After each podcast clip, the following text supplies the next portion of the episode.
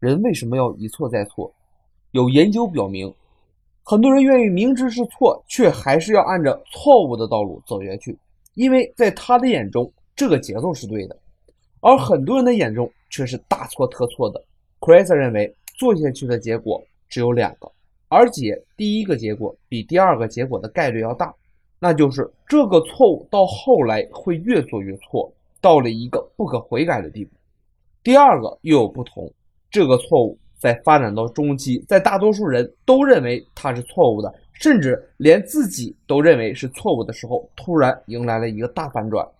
说了半天，你也听明白了，这个结果其实是正确的，只不过在被众人认为是失败的道路上成功了，这实在是太难得了。这种人也太少了。我们中国人千千万万人，在商业走到了今天，就有那么几个这样的人。